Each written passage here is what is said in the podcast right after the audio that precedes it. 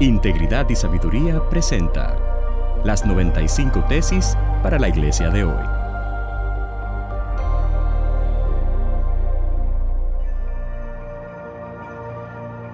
Tesis número 19 para la iglesia latinoamericana de hoy. La mayoría de las divisiones de la iglesia se han producido por diferencias debidas a nuestros egos agigantados. Cuando la verdad de Dios ha estado en juego, la división en ocasiones ha sido entonces necesaria, pero nunca por egos no quebrantados. Si hay algo que nosotros debemos recordar es que el Señor Jesucristo, horas antes de su crucifixión, en el aposento alto, instruyendo a sus apóstoles, pidió a nuestro Dios, pidió a su Padre, que nosotros seamos uno como Él y el Padre son uno. Sin embargo, a lo largo de los años, la Iglesia de Cristo ha sufrido la plaga de la división.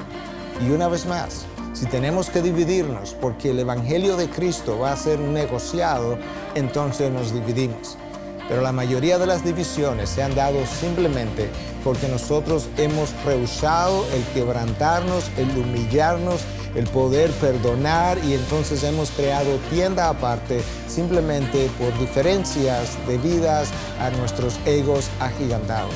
Tenemos un llamado a ser humildes, tenemos un modelo en la persona de Jesús, quien dejó su gloria y vino a esta tierra y se hizo hombre, se hizo siervo y luego nos sirvió de tal forma que supo llegar hasta la muerte y sufrió una muerte de cruz.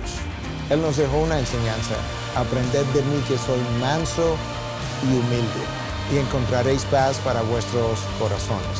Pastor, maestro, oveja, recordemos su palabra y honremos su legado.